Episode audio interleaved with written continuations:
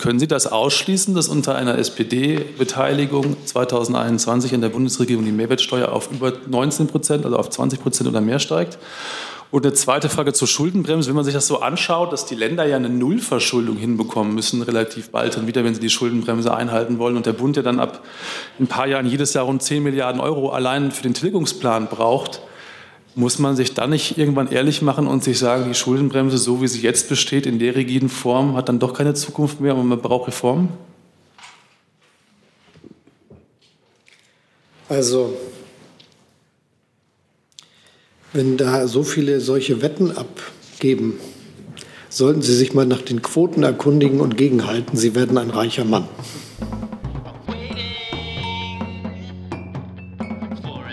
Guten Tag, liebe Kolleginnen und Kollegen. Herzlich willkommen in der Bundespressekonferenz. Vielen Dank, auch wenn sich alle auf ihre Plätze begeben. Herzlich willkommen dem Bundesfinanzminister und Vizekanzler Olaf Scholz und Herrn Staatssekretär Werner Gatzer. Der Regierungsentwurf des Bundeshaushalts 2021 und die mittelfristige Finanzplanung bis 2024 waren heute im Kabinett. Dazu werden wir jetzt was hören und allen, die uns live zugucken und äh, zuschauen, denen darf ich noch sagen, Sie sind, sehen hier eine Bundespressekonferenz. Die Bundespressekonferenz ist eine regierungsunabhängige Vereinigung von Journalistinnen und Journalisten, die über Bundespolitik berichten. Und wir versuchen sicherzustellen, dass hier alle Fragen gestellt werden können und freuen uns, wenn die Regierung bei uns zu Gast ist. Und wir danken dem Sender Phoenix, dass sie uns mit Gebärdendolmetscherinnen und Dolmetschern unterstützt. Die sind bei Phoenix zu sehen. Aber aber auch nur dort. Liebe Hörer, hier sind Thilo und Tyler. Jung und Naiv gibt es ja nur durch eure Unterstützung. Hier gibt es keine Werbung, höchstens für uns selbst. Aber wie ihr uns unterstützen könnt oder sogar Produzenten werdet, erfahrt ihr in der Podcast-Beschreibung. Zum Beispiel per PayPal oder Überweisung. Und jetzt geht's weiter. Herr Minister, Sie haben das Wort. Der Haushalt für das Jahr 2021 wird erneut aufgestellt unter Corona-Bedingungen. Das ist eine große Herausforderung für alle Menschen, die auf diesem Planeten leben, für viele Länder der Welt, für Europa, aber eben auch für Deutschland. Wir wissen, dass die Pandemie noch nicht vorbei ist. Trotz all der Maßnahmen, die wir ergriffen haben, geht es immer auch noch darum, dass wir die Gesundheit der Bürgerinnen und Bürger schützen. Und unverändert ist richtig, dass wir jetzt dafür Sorge tragen, dass der Gesundheitsschutz auch dadurch gewährleistet wird, dass wir aufeinander Rücksicht nehmen, dass wir vorsichtig sind und dass wir dazu beitragen, dass sich die Pandemie nicht weiter verbreitet. Das Infektionsgeschehen hat Auswirkungen auf Wirtschaft und natürlich auch auf Haushalte. Wir haben in diesem Jahr 2020 zweimal einen Nachtragshaushalt beschlossen, mit dem wir es möglich gemacht haben, aktiv auf die Krise zu reagieren. Wir haben dazu erhebliche zusätzliche Mittel aufgenommen bei den, auf den Finanzmärkten und damit möglich gemacht, dass wir aktiv gegen die Krise handeln können. Es ist uns gelungen, das kann man heute sagen, denn tatsächlich ist die wirtschaftliche Erholung mittlerweile im Gange.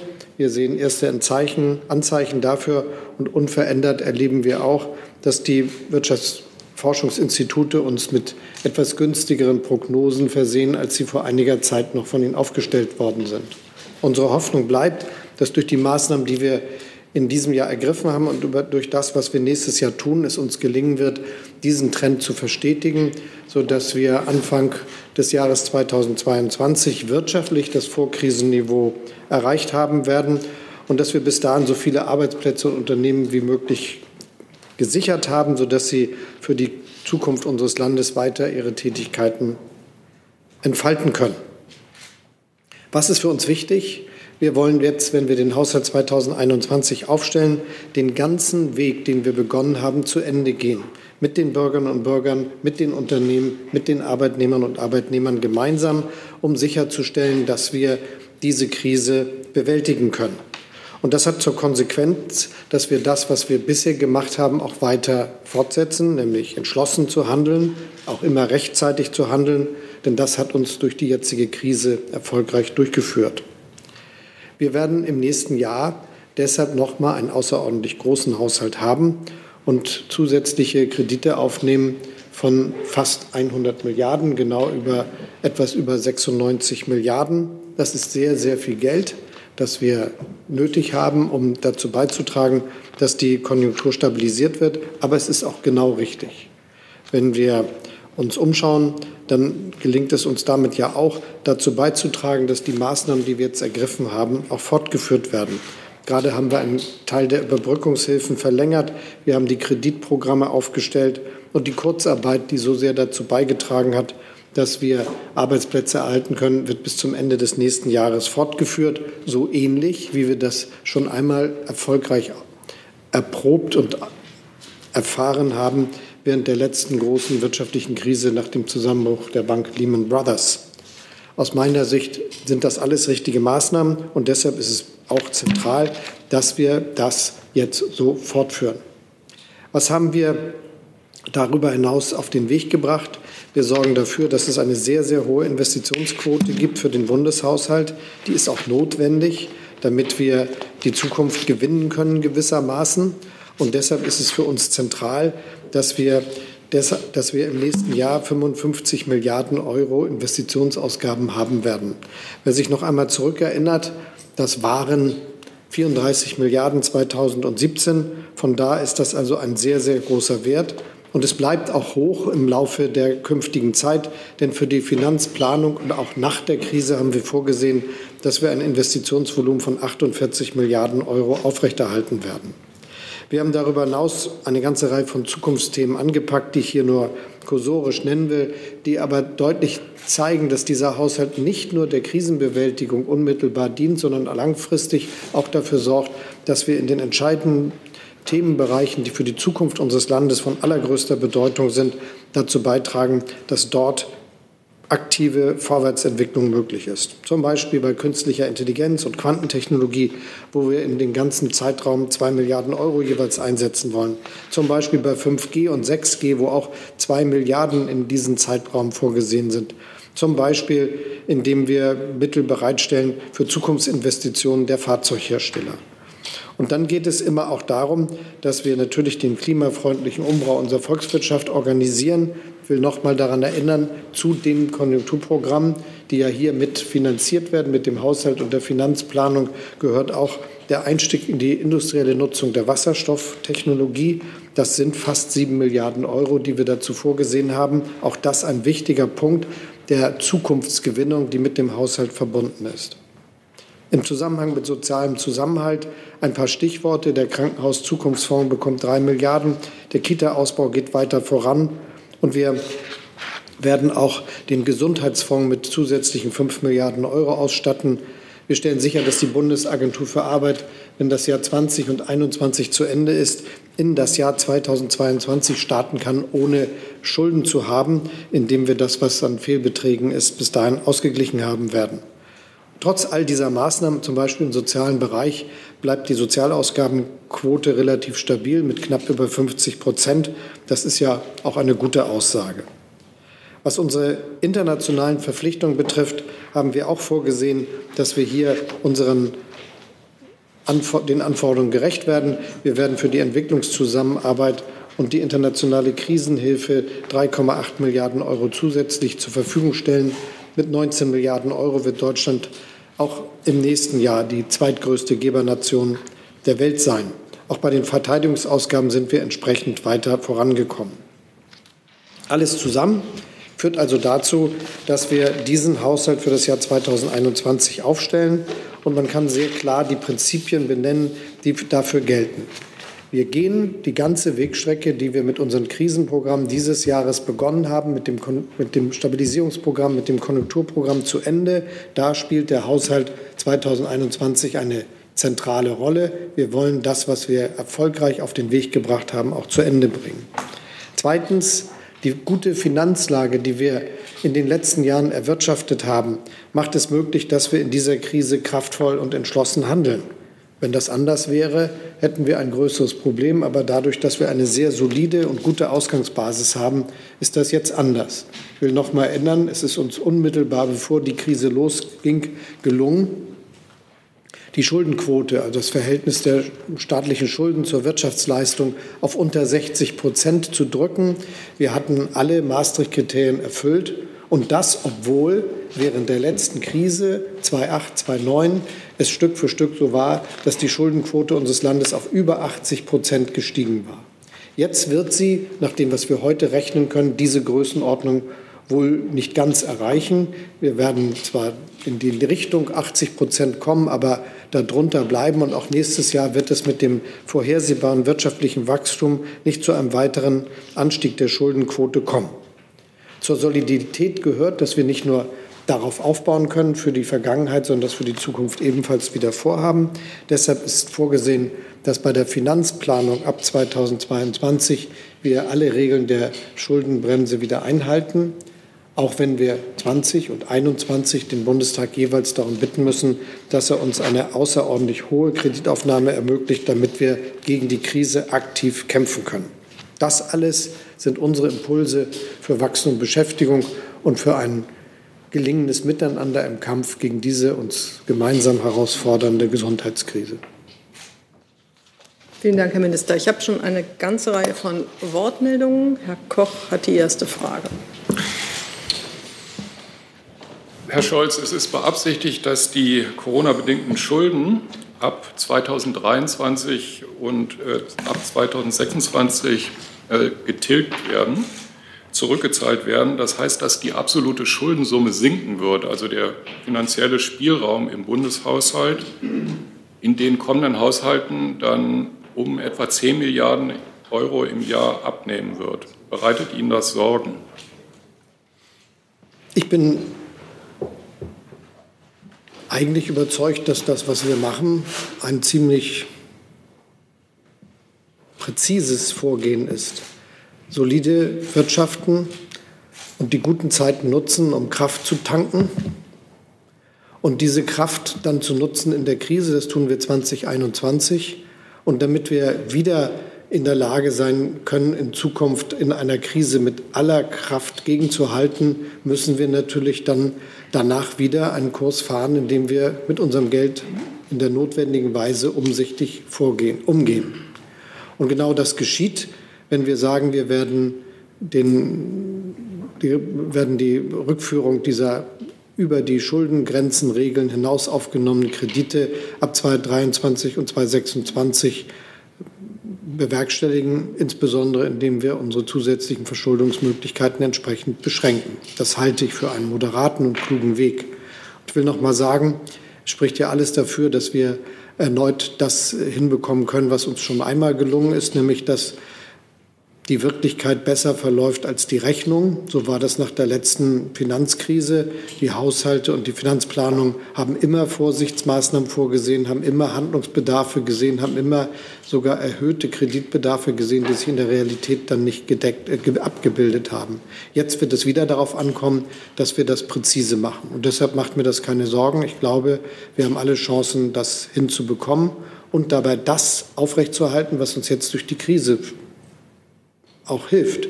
Eine leistungsfähige Volkswirtschaft mit einer im weltweiten Vergleich guten Infrastruktur, gleichzeitig äh, einen guten, handlungsfähigen Staat, der in der Lage ist, in der Krise seine ganze Kraft zu zeigen, um unsere Gesellschaft zu beschützen und dann natürlich auch einen Sozialstaat, der zum Beispiel in diesem Fall unsere Gesundheit beschützt.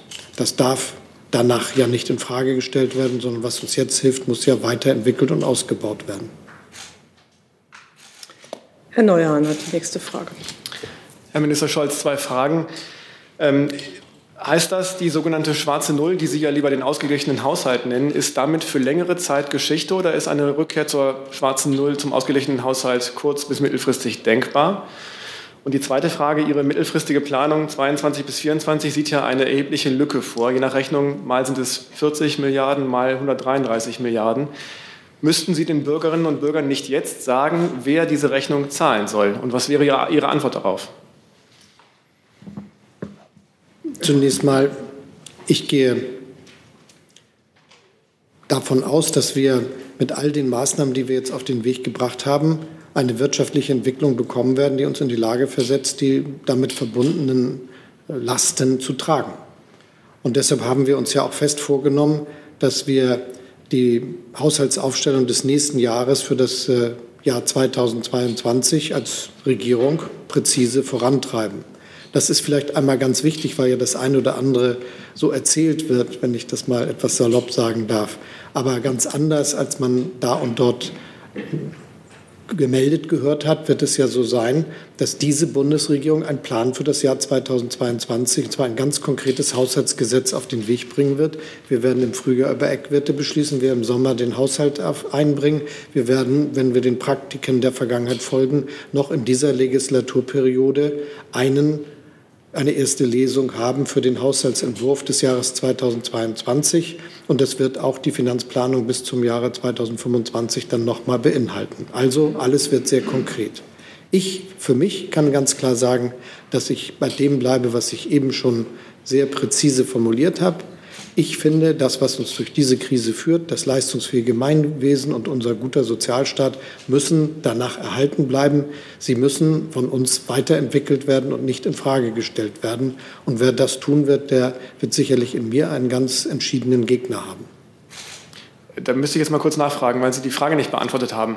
Halten Sie eine Rückkehr zur schwarzen Null mittelfristig denn für denkbar oder ist die vorerst ausgeschlossen? Und auch die zweite Frage, wer zahlt? Also können Sie sich Steuererhöhungen oder Ähnliches vorstellen? Aus meiner Sicht ist es ganz klar, dass wir in, der Finanzplanung, in dem Finanzplanungszeitraum im Rahmen des Grundgesetzes unsere Kreditaufnahmemöglichkeiten, die wir danach haben, auch ausschöpfen werden. Und wenn Sie die Finanzplanung anschauen, dann haben wir genau das gemacht, eins zu eins, wie das die grundgesetzliche Regel vorsieht. Was die Frage betrifft, wer das bezahlt, habe ich gesagt, wer es nicht bezahlen soll. Ich glaube, diejenigen, die jetzt in dieser Situation Steuersenkungen versprechen für Leute, die ein paar hunderttausend Euro im Jahr verdienen, äh, haben etwa was Schlimmes mit unserem Land vor, was viele Millionen Bürgerinnen und Bürger bezahlen müssten, oder aber sagen nicht die Wahrheit. Das wird sicherlich nicht drin sein. Und ich finde, wir müssen das aufrechterhalten, was wir haben und weiterentwickeln. Und dazu gehört eben ein leistungsfähiges Gemeinwesen mit einem leistungsgerechten Steuersystem. Dass ich als Sozialdemokrat da Vorstellungen zu habe, ist jetzt weder ungewöhnlich noch überraschend. Ich habe jetzt äh, zwei Fragen, die online äh, die ich online vorliegen habe, äh, zum selben Thema, nämlich es geht um Frankreich und die europäischen Budgetregeln. Herr Heller fragt, sehen Sie, wie offenbar die französische Regierung Korrekturbedarf am, Europä am, Europäischen Stabilitätspakt, weil dessen Richtwerte, etwa die Verschuldungsquote, kaum mehr realistisch sind. Und äh, Jan Schreiber von AfP verweist auf den französischen Europaminister Clément Bon und sagt, sei, der gesagt hat, es sei undenkbar, nach der Krise wieder zu europäischen Budget- und Defizitregeln zurückzukehren, äh, die vor der Corona-Krise galten. Wie sehen Sie dieses Thema behalten? Äh, für Sie nach der Krise die EU-Budgetregeln unverändert Gültigkeit und sind das Ziel oder muss es, eine, muss es Neuverhandlungen geben? Die europäischen Budgetregeln bestehen ja gerade ihren Praxistest. Gut. Die Frage? Gute Antwort, knappe Antwort sozusagen. Herr Greibe ist der Nächste. Ich wollte Ihre Antwort nicht bewerten. Damit. Ja, ich hätte auch zwei Fragen. Einmal die Frage ähm, zu den nicht abfließenden Mitteln. Bislang ist die Nettokreditaufnahme ja, glaube ich, knapp unter 80 Milliarden, also weit davon entfernt von den 218. Und auch wenn Sie jetzt sehr viel Druck machen, dass die Mittel ja abfließen, wie Sie, glaube ich, heute Morgen ja im Ausschuss gesagt haben, wird die Wahrscheinlichkeit, dass sehr viele Mittel übrig bleiben, ja relativ hoch sein. Da wird so von fast 30 Milliarden schon ausgegangen. Jedenfalls die Frage, die Mittel, die dieses Jahr nicht abfließen, werden die irgendwie in die nächsten Haushaltjahre, Haushalte verteilt in die Finanzplanung oder sind die Mittel auf jeden Fall weg? Und nochmal nachgefragt auch bei dem Kollegen, ähm, man kann ja auch das so machen, wie Sie es machen und Lücken einplanen. Und man kann ja auch einfach sagen, ähm, das muss halt die nächste Regierung entscheiden, weil da geht es auch um eine Richtungsentscheidung. Also wollen wir die Steuern erhöhen oder wollen wir sparen? Warum sagen Sie das nicht einfach ganz klar? Das, das ist eine Aufgabe jetzt, die mittelfristigen Belastungen äh, zu stopfen, die äh, dazu lösen für die nächste Regierung vor allem. Wir sind jetzt in der Situation, dass wir viele Mittel auf den Weg gebracht haben, die genutzt werden müssen. Und wir haben eine ganz klare Regel bei vielen der konjunkturellen Maßnahmen ergriffen, für dieses und auch für das nächste Jahr. Und allen gesagt, sie sollen das Geld auch in der Konjunkturkrise ausgeben. Das ist nämlich etwas, was mich sehr irritiert, dass alle, wenn die Mittel erstmal in, ins Fenster gestellt sind, dann sich zurücklehnen und langfristig planen. Aber tatsächlich will ich ja, dass die Mittel ausgegeben werden im Jahr 20 und 21. Und darum habe ich auch allen mitgeteilt, wer das nicht schafft, das bis zum Ende des nächsten Jahres auszugeben, der wird möglicherweise feststellen müssen, dass die Mittel dann nicht nachveranschlagt werden und später noch genutzt werden können. Also strengt euch alle an. Und von dieser Anstrengung möchte ich jetzt niemanden befreien. Deshalb äh, werden Sie von mir außer der Ansage, gebt euch Mühe und sorgt dafür, dass die Mittel, die, jetzt, äh, die wir jetzt einsetzen wollen, um die Krise zu bekämpfen, auch tatsächlich zur Krisenbekämpfung überall in Deutschland genutzt werden. Bei der bleibt Und das betrifft Ausgaben in den Gemeinden, in den Ländern, in den Bundesministerien, alle, die damit etwas zu tun haben, sollen jetzt aktiv die Krise bekämpfen, indem sie die Mittel, die der Bundestag meinem Ministerium und der Bundesregierung genehmigt hat, auch nutzen. Das ist mein Wunsch. Und nochmal, wie das Jahr 2022 sein wird und die Folgejahre, können wir gegenwärtig nicht äh, präzise vorhersagen. Sie wissen wir, dass wir in diesem Jahr so vorsichtig waren, dass wir eine außerordentliche Steuerschätzung gemacht haben und auf der Basis erst den Haushalt für das Jahr 21 aufgestellt haben, weil wir zu dem Zeitpunkt, wo man das normalerweise macht, nämlich im Frühjahr und Sommer, nicht in der Lage gewesen wären, eine seriöse Haushaltsplanung für 2021 vorzunehmen. Wir sind noch mitten in der Krise und wer jetzt behauptet, er könne praktisch als Punktlandung vorherberechnen, wie die wirtschaftliche Entwicklung sich dann zugetragen haben wird, im Laufe des nächsten Jahres und in diesem Jahr, der ehrlicherweise ist mehr im Mystischen unterwegs als in dem Bereich realer Zahlen und praktischen Handelns. Und deshalb finde ich, sollten wir lieber auf der Erde bleiben und etwas tun, das wir genau vorhersehen können. Wir werden bis zu den Eckpunkten, über die wir im Frühjahr nächsten Jahres entscheiden, bis zum Haushalts Gesetzesantrag, den die Bundesregierung im Sommer nächsten Jahres auf den Weg bringt für das Jahr 2022, noch viel Wasser die deutschen Flüsse herunterfließen sehen. Und dann werden wir entscheiden. Und wir werden auch genau sagen, wie es geht. Nochmal, mein Konzept ist, man kommt durch eine Krise mit einem fairen und gerechten Land und man kommt auch hinterher besser weiter, wenn es fair und gerecht zugeht. Herr Jung ist der Nächste. Herr Scholz, Sie nennen die weltweite Pandemie eine historische Ausnahmesituation und sagen, der Bundeshaushalt 21 steht ganz im Zeichen des Kampfes gegen das Coronavirus.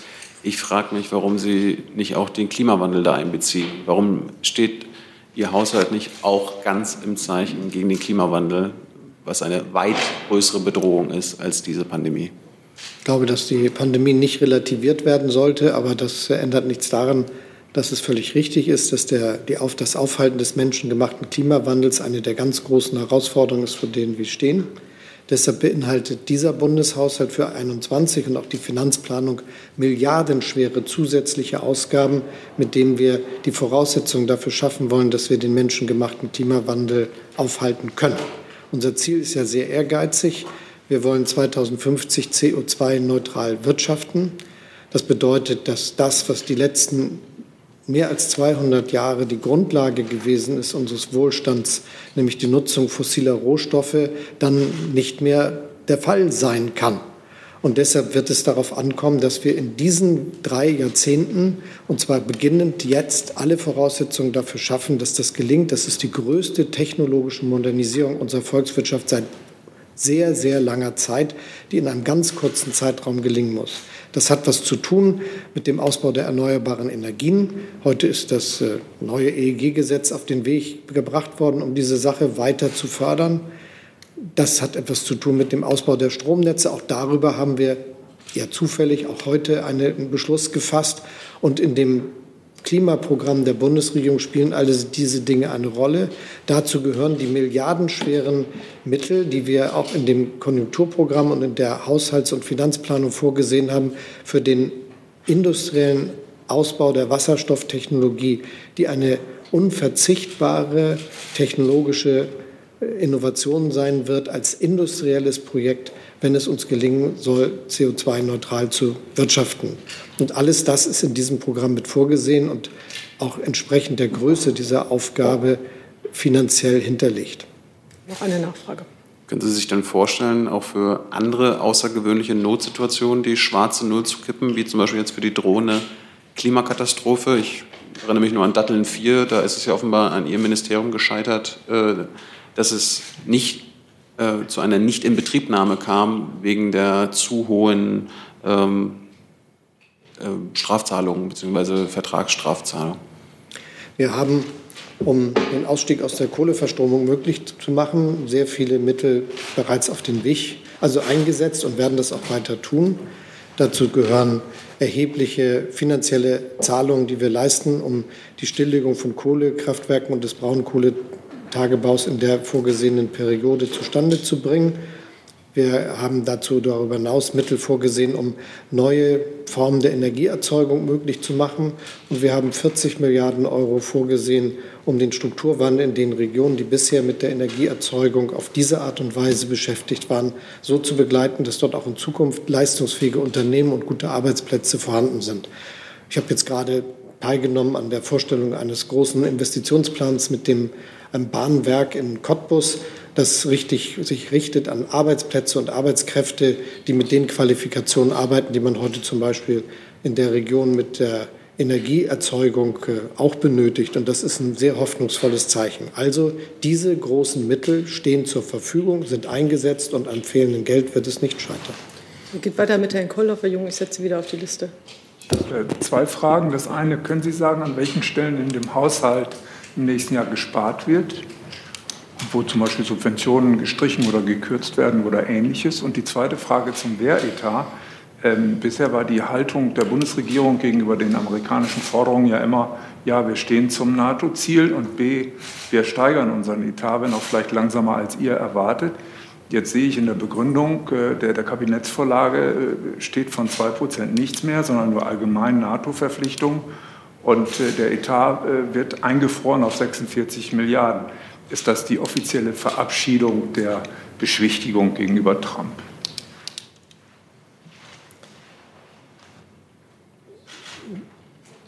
Die erste Frage, was war das? Achso, das war. Wo gespart wird. Wo Achso, wir, sparen? wir werden nicht gegen die Krise ansparen. Das ist Teil unseres ökonomischen Konzepts. Und deshalb ist es auch richtig so, dass wir im nächsten Jahr sogar zusätzliche Mittel mobilisieren, den Investitionsetat massiv ausgeweitet haben, um die volkswirtschaftliche Leistungsfähigkeit Deutschlands nicht nur zu erhalten, sondern auszubauen. Wir wollen ja, dass wir möglichst schnell aus dieser Krise kommen. Das ist die Grundlage dafür, dass wir auch in Zukunft Einnahmen haben werden. Und im Übrigen ist es so, dass wir ja, wie ich Ihnen eben vorgetragen habe, auch in diesem Jahr entsprechend der Vereinbarung, die wir getroffen haben, zusätzliche Investitionen im Haushalt äh, vorsehen für Verteidigung. Das ist nochmal eine substanzielle Steigerung. Und das, was jetzt relevant ist, wie in den letzten Jahren, ist jeweils das, was wir in die Planung des konkreten Haushaltsjahres schreiben. Die Finanzplanung ist dann immer gewissermaßen die Untergrenze dessen gewesen, was real passiert ist. Und so wird es vermutlich auch in den nächsten Jahren sein, abhängig natürlich von der ökonomischen Entwicklung. Also wir haben glaube ich, einen ganz ordentlichen Schritt gemacht und die Bundeswehr mit den notwendigen Finanzmitteln ausgestattet. Das heißt, die Bundesregierung steht nach wie vor zu dem 2-Prozent-Ziel der NATO. Wir haben jetzt gerade einen Haushalt für das Jahr 2021 beschlossen und wir haben uns äh, ja dazu schon in den letzten Jahren verhalten, wie wir unsere Haushaltsentwicklung vorsehen und das auch immer allen mitgeteilt. Frau Jennen. Ja, ich komme auch noch mal auf die äh, Frage, äh, wie man letztendlich das Loch äh, füllen möchte, das dann ja, wie Sie ja schon sagen, auch letztendlich schon in dieser Legislaturperiode entschieden werden muss, wie man da voranschreiten will. Ähm, könnten Sie sich also vorstellen schon, also weil Sie haben ja schon in der Vergangenheit erklärt, dass Sie auch sich eine Vermögenssteuer vorstellen könnten, dass man schon in dieser Legislaturperiode da eine äh, Entscheidung dazu anstreben würde für den Haushalt 2022? Und dann äh, eine, eine andere Frage, ähm, wo sehen Sie denn auch noch andere finanzielle Risiken auf den Haushalt nach 2022 äh, zukommen, insbesondere auch mit Blick auf Brexit, weil da ja auch höhere EU-Ausgaben eventuell auf Deutschland zukommen. Es gibt ja eine interessante Aufgabenverteilung, wer für was zuständig ist in dieser Republik. Und diejenigen, die politische Verantwortung tragen, sind natürlich zunächst mal dafür zuständig, dass sie alles dafür tun, dass die Zukunft gelingt, dass man gut dahin kommt und dass wir ein ordentliches wirtschaftliches Wachstum hat, haben. Natürlich gibt es ganz viele, die sich von morgens bis abends damit beschäftigen, pessimistisch anzunehmen, wie alles nicht funktioniert, was man sich vornimmt. Aber ehrlicherweise nehmen wir uns das ja vor und tun das, damit es gelingt.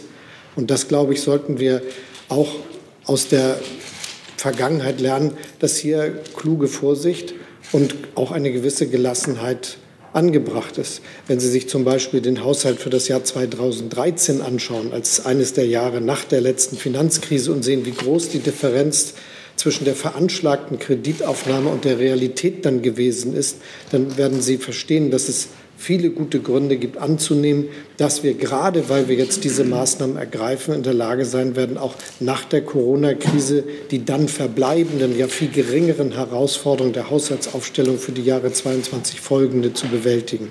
Das ist meine These. Die richtig große Herausforderung ist jetzt. Das, was danach kommt, wird uns was abverlangen an Können und an Fähigkeit und an Leadership, aber es wird nicht dazu führen, dass die Aufgabe unlösbar ist. Die jetzige Lage ist viel schwieriger. Dann geht es mit Herrn Jessen weiter. Ja, äh, zwei Fragen. Zum einen gibt es in Ihren Überlegungen, wie äh, der Schuldendienst dann geleistet werden kann, irgendein Instrumentarium, das an den historischen Lastenausgleich erinnern könnte. 1952 wird ja demnächst bald 70 Jahre gefeiert, äh, sozusagen, ist eben zur Abdeckung der Kriegsfolgelasten wurden die Vermögenderen herangezogen und hatten sozusagen einen Teil der Last zu übernehmen. Gibt es strukturell etwas Vergleichbares in Ihren Vorstellungen, wie die Schulden getickt äh, werden sollen? Das Zweite ist, wie berücksichtigen Sie in der weiteren Finanzplanung die Perspektive, dass möglicherweise ganze Berufsbranchen in Deutschland dauerhaft zu verschwinden drohen? Beispiele sind Veranstaltungsbranche und auch Tourismusbranche. Das ist vermutlich in zwei Jahren noch nicht wieder im Prä-Corona-Zustand. Zunächst mal bin ich fest davon überzeugt, dass wir alles dafür tun müssen, dass die Branchen, die auch eine Perspektive haben, es schaffen durch die Krise. Darum nehmen wir ja dieses viele Geld in die Hand, auch um konkret helfen zu können in solchen Situationen. Und ganz klar ist, wie Sie das sagen, dass einige Branchen, die ganz besonders das Geschäft haben, das damit zusammenhängt, dass Menschen zusammenkommen, auch dicht, jetzt noch lange zu leiden haben werden. Das betrifft die Veranstaltungswirtschaft, das bestimmt äh, die Kultur. Wir erleben das im Sport als großes Thema. Und wir haben eine Verantwortung für, all, für diejenigen, die sich mit Jahrmärkten beschäftigen, die Schausteller zum Beispiel. Wir haben eine Verantwortung für all diejenigen, die in diesen Bereichen tätig sind. Und wir wollen diese Verantwortung auch wahrnehmen durch immer präzisere Programme, die wir entwickelt haben, immer wieder hinhören, was die aktuellen Bedürfnisse sind. Und wir haben auch noch Spielraum, das länger fortzusetzen. Denn das Ziel muss ja sein, dass wenn es wieder losgeht, wir uns wieder erneut vergnügen auf den Jahrmärkten und Festen, dass wir Sportveranstaltungen genießen können, wie wir das gewohnt waren, dass wir zu Kulturveranstaltungen auch mit vielen anderen Bürgerinnen und Bürgern zusammengehen können oder dass wir Gastronomie und Tourismus so nutzen, wie wir das äh, früher gewohnt waren. All diese Dinge wollen wir ja erreichen und das gelingt natürlich nur, wenn die Unternehmen, die in dieser Zeit eine so schwierige Lage haben, das auch bis dahin schaffen. Das ist unsere Aufgabe und wir denken jeden Tag darüber nach, wie das gehen kann. Und der Haushalt, den wir jetzt auf den Weg bringen, hat den Zweck, uns dazu in die Lage zu versetzen. Ich will noch mal dazu sagen, wie wir nach der Corona-Krise dann die Haushaltsaufstellung weiterentwickeln werden, wird sich sehr auch danach entscheiden, wie das nächste Jahr sich entwickelt und wie die ökonomische Entwicklung sich dann abzeichnen wird. Da wird es schon so sein, dass wir neue zusätzliche Spielräume bekommen können. Das ist im Haushalt auch vorgesehen, weil ich nämlich allen gesagt habe, und das steht auch dort textlich verankert für die Bundesregierung, das hat sie heute beschlossen, wenn zum Beispiel aus dieser ökonomischen Entwicklung neue zusätzliche Spielräume entstehen, werden die nicht für irgendwas genutzt, sondern dafür, dass wir den Handlungsbedarf kleiner machen, als er ansonsten wäre. Und äh, ich finde, dass es sicherlich dann zum, im Laufe des nächsten Jahres eine Diskussion darüber geben wird, wie wir die Zukunft für das nächste Jahrzehnt uns vorstellen. Meine Idee ist ganz klar. Wir müssen das, was wir jetzt haben, erhalten. Das leistungsfähige Gemeinwesen, den guten Sozialstaat. Das wird nur gehen mit einem auch leistungsgerechten, fairen Steuersystem. Das äh, ist die Auffassung, die wir als Sozialdemokratinnen und Sozialdemokraten haben und vermutlich eine der Fragen, die bei der nächsten Bundestagswahl mit zur Debatte steht. Und dann werden wir ja sehen, wie die Bürgerinnen und Bürger sich entscheiden. Ich bin ganz zuversichtlich, was diese Frage betrifft. Und das ist auch das, was man dazu sagen kann. Äh, es wird aktuell gemeldet, dass die Seeheimer sich darauf äh, verständigt haben, Spitzensteuersätze äh, wieder bis auf 49 Prozent ähm, anzuheben. Allerdings eher mit dem Zweck, damit den Soli komplett abschaffen zu können. Können Sie sich vorstellen, eine solche Erhöhung oder vielleicht sogar noch mehr dann eben auch, nochmal Stichwort Lastenausgleich, zur Finanzierung des Schuldendienstes für die Auswirkungen der äh, Corona-Krise zu nutzen? Es gibt ja verschiedenste Richtungen, aus denen man immer die gleiche Frage stellen kann, nämlich wie groß wird der Handlungsbedarf 2022 folgende sein? So groß, wie er dann sein wird. Das ist die Antwort dazu. Und da können wir aus der letzten Krise lernen, dass wir besser Stück für Stück uns daran machen und dann konkret handeln, wenn wir daran kommen. Und das ist ja keine Verschiebung in ferne Zeiten, sondern ich habe es eingangs gesagt und wiederhole das nochmal. Diese Regierung wird im nächsten Jahr einen Haushaltsentwurf für das Jahr 2022 auf den Weg bringen. Und da kann man jedenfalls nachlesen, wie das sich alle, die jetzt regieren, gemeinsam vorstellen. Und das, glaube ich, wird dann auch von den Notwendigkeiten mitbestimmt sein. Und äh, dass ich der Überzeugung bin, dass man ein gerechtes Steuersystem haben sollte, ist jetzt keine besonders neue Erkenntnis. Wir hatten das schon drei, vier Mal während unseres Gesprächs hier in der Bundespressekonferenz. Und das stand auch schon im letzten Wahlprogramm der SPD. Bevor Herr Greive das Wort hat, äh, wollte ich eine Frage der Kollegin Rieser vom Observer Gesundheit einschieben, die äh, fragt, warum an den Gesundheitsfonds nur 5 Milliarden Euro zusätzlich gehen. Also ich, ich, finde jetzt, leider, 5, ich finde jetzt 5 Milliarden nicht wenig Geld. Das äh, zu den vielen Milliarden, die der Gesundheitsfonds sowieso aus dem Haushalt kriegt, noch dazukommen. Und nach unseren Berechnungen ist das gut gemessen. Das ist vielleicht ein, vernünftiges, ein vernünftiger Punkt, um darauf hinzuweisen, dass es ja die Aufgabe von mir ist, auch in Zeiten, in denen wir sehr viel Geld einsetzen, trotzdem auf jeden Cent zu achten und nicht einfach jedem Wunsch nachzugeben, der da und dort geäußert äh, wäre. Wenn ich das gemacht hätte, wäre ich für das nächste Jahr nicht mit 96 Milliarden Euro, sondern mit einem Vielfachen davon äh, in, zu Ihnen gekommen.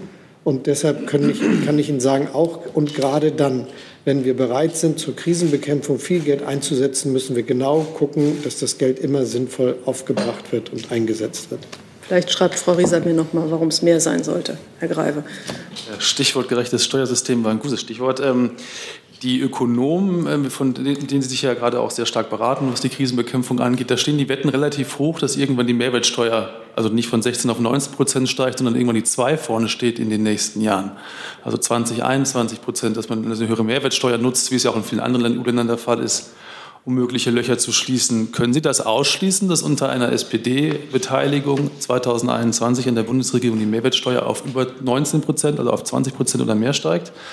Und eine zweite Frage zur Schuldenbremse. Wenn man sich das so anschaut, dass die Länder ja eine Nullverschuldung hinbekommen müssen, relativ bald dann wieder, wenn sie die Schuldenbremse einhalten wollen und der Bund ja dann ab ein paar Jahren jedes Jahr rund 10 Milliarden Euro allein für den Tilgungsplan braucht, muss man sich dann nicht irgendwann ehrlich machen und sich sagen, die Schuldenbremse, so wie sie jetzt besteht, in der rigiden Form, hat dann doch keine Zukunft mehr und man braucht Reformen? Also wenn da so viele solche Wetten abgeben, sollten Sie sich mal nach den Quoten erkundigen und gegenhalten. Sie werden ein reicher Mann. Und was die Länderhaushalte betrifft, glaube ich, können wir auch durch die Maßnahmen, die wir jetzt ergriffen haben, durch die Maßnahmen, die sich mit der äh, Reform der Bund-Länder-Finanzbeziehungen verbunden haben, feststellen, dass das alles erfolgreich war und ist. Die Einnahmen von Ländern und Gemeinden bessern sich schneller als die des Bundes. Und deshalb gehe ich davon aus, dass die damit auch zurechtkommen werden. Ich äh, finde es sehr langweilig, dass ich es jetzt nochmal sage, aber die Kollegen, die Kameraleute, bitte ich nicht aufeinander zu stehen und keine Maske zu tragen. Das sind hier die Regeln und die gelten auch für Sie. Ja, ich habe es heute jetzt schon dreimal gesagt. Vielen Dank. So, der nächste ist Herr Jung. Schon, Sie möchten mal auf die Frage zurückkommen, ist der Kampf gegen den Klimawandel es wert, die schwarze Null zu kippen? Wir haben alle Möglichkeiten und genug Mittel, die wir zum, für den Kampf gegen den Klimawandel einsetzen können. Und es wird nicht daran scheitern, dass wir dazu nicht genügend finanzielle Möglichkeiten haben. Wir haben einen Klimafonds aufgelegt, der sehr viele Milliarden gegenwärtig hat und weiter gespeist wird. Wir steigen mit dem Beginn des nächsten Jahres in die CO2-Bepreisung ein, indem wir äh, Emissions, indem wir zusätzliche Erlöse haben werden aus dem also einem entsprechenden Handelssystem, in das wir Stück für Stück hineinwachsen. Wir haben jetzt die Grundlagen dafür geschaffen, das nochmal zu vermehren, die Einnahmen, die damit verbunden sind. Und wir müssen jetzt dafür sorgen, dass die großen technologischen Veränderungen, die dafür erforderlich sind, auch geschehen. Ich finde, dass wer über Klimawandel spricht, auch sprechen muss über zusätzliche Stromleitungen wer über Klimawandel spricht, muss neue zusätzliche Kapazitäten an Offshore-, Onshore-Winderzeugungsanlagen haben, muss äh, zusätzliche Solarenergie haben, muss gewissermaßen auch möglich sein, das, was wir an sonstigen Energieformen haben, einzusetzen. Wer das will, muss dafür sorgen, dass wir industriell Wasserstoff nutzen und nicht mit der einen oder anderen Prototypanlage arbeiten. Wir brauchen also große Hydrolyseanlagen in Deutschland. Wir haben entschieden, 10 Gigawatt Offshore-Windkapazität zu nutzen für, den, äh, für Hydrolyseanlagen und zur Wasserstofferzeugung. Wir werden das einbinden müssen in ein weltumspannendes Business, das so groß ist wie heute Öl- und Gasindustrie, das uns mit grünem Wasserstoff versorgt. Und wir werden ein Pipeline-Netz auf den Weg bringen müssen, das das möglich macht. Da geht es um die Kombination großer öffentlicher Mittel, aber auch noch viel größerer privatwirtschaftlicher Investitionen. Und nochmal ist die Antwort auf diese Frage, dazu werden wir in der Lage sein. Förderung von Erneuerbaren, schön und gut, alles nützlich. Äh, es gibt aber auch umweltschädliche Subventionen, 57 Milliarden pro Jahr laut Umweltbundesamt. Das fängt bei dem Dieselprivileg an, Entfernungspauschale, Begünstigung im Flugverkehr, Energiebereitstellung und so weiter und so fort. Welche davon werden Sie jetzt in den nächsten Haushalten abbauen bzw. abschaffen?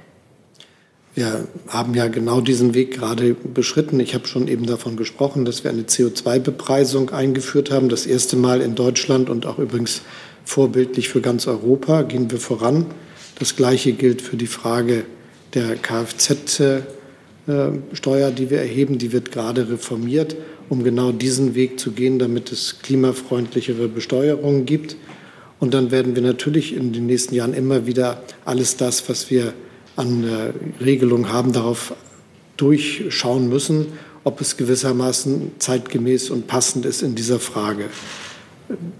Natürlich geht es manchen auch um riesige Steuererhöhungen. Das nennen sie dann den Abbau einer Subvention, aber man sollte auch so ehrlich sein, was man dann meint, wenn man sowas sagt. Und deshalb ist es aus meiner Sicht präzise, dass man genau guckt, was da richtig ist und ich finde, wir haben jetzt erstmal den richtigen Schritt gemacht mit der CO2-Bepreisung, auch mit der Veränderung der Kfz-Besteuerung und zum Beispiel, indem wir auch gesagt haben, dass wir als Teil unseres Klimaplans dazu beitragen wollen, dass äh, die Lkw-Maut CO2 mäßig verändert wird und dass dort zusätzliche Einnahmen generiert werden, zum Beispiel indem wir gesagt haben, dass wir zusätzliche dass wir das europäische Emissionshandelssystem äh, auch noch ergänzen wollen, indem es nicht nur auf die heutigen Bereiche beschränkt bleibt, sondern auch die anderen Bereiche mit einbeziehen soll, indem wir gesagt haben, wir wollen einen Mindestpreis für den Emissionshandel europaweit haben. Auch das ist Teil des Klimapakets der Bundesregierung. Und da gibt es also ein richtig großes Ausmaß an Einzelmaßnahmen, die sich auch bei den Einnahmen und den Ausgaben niederschlagen werden.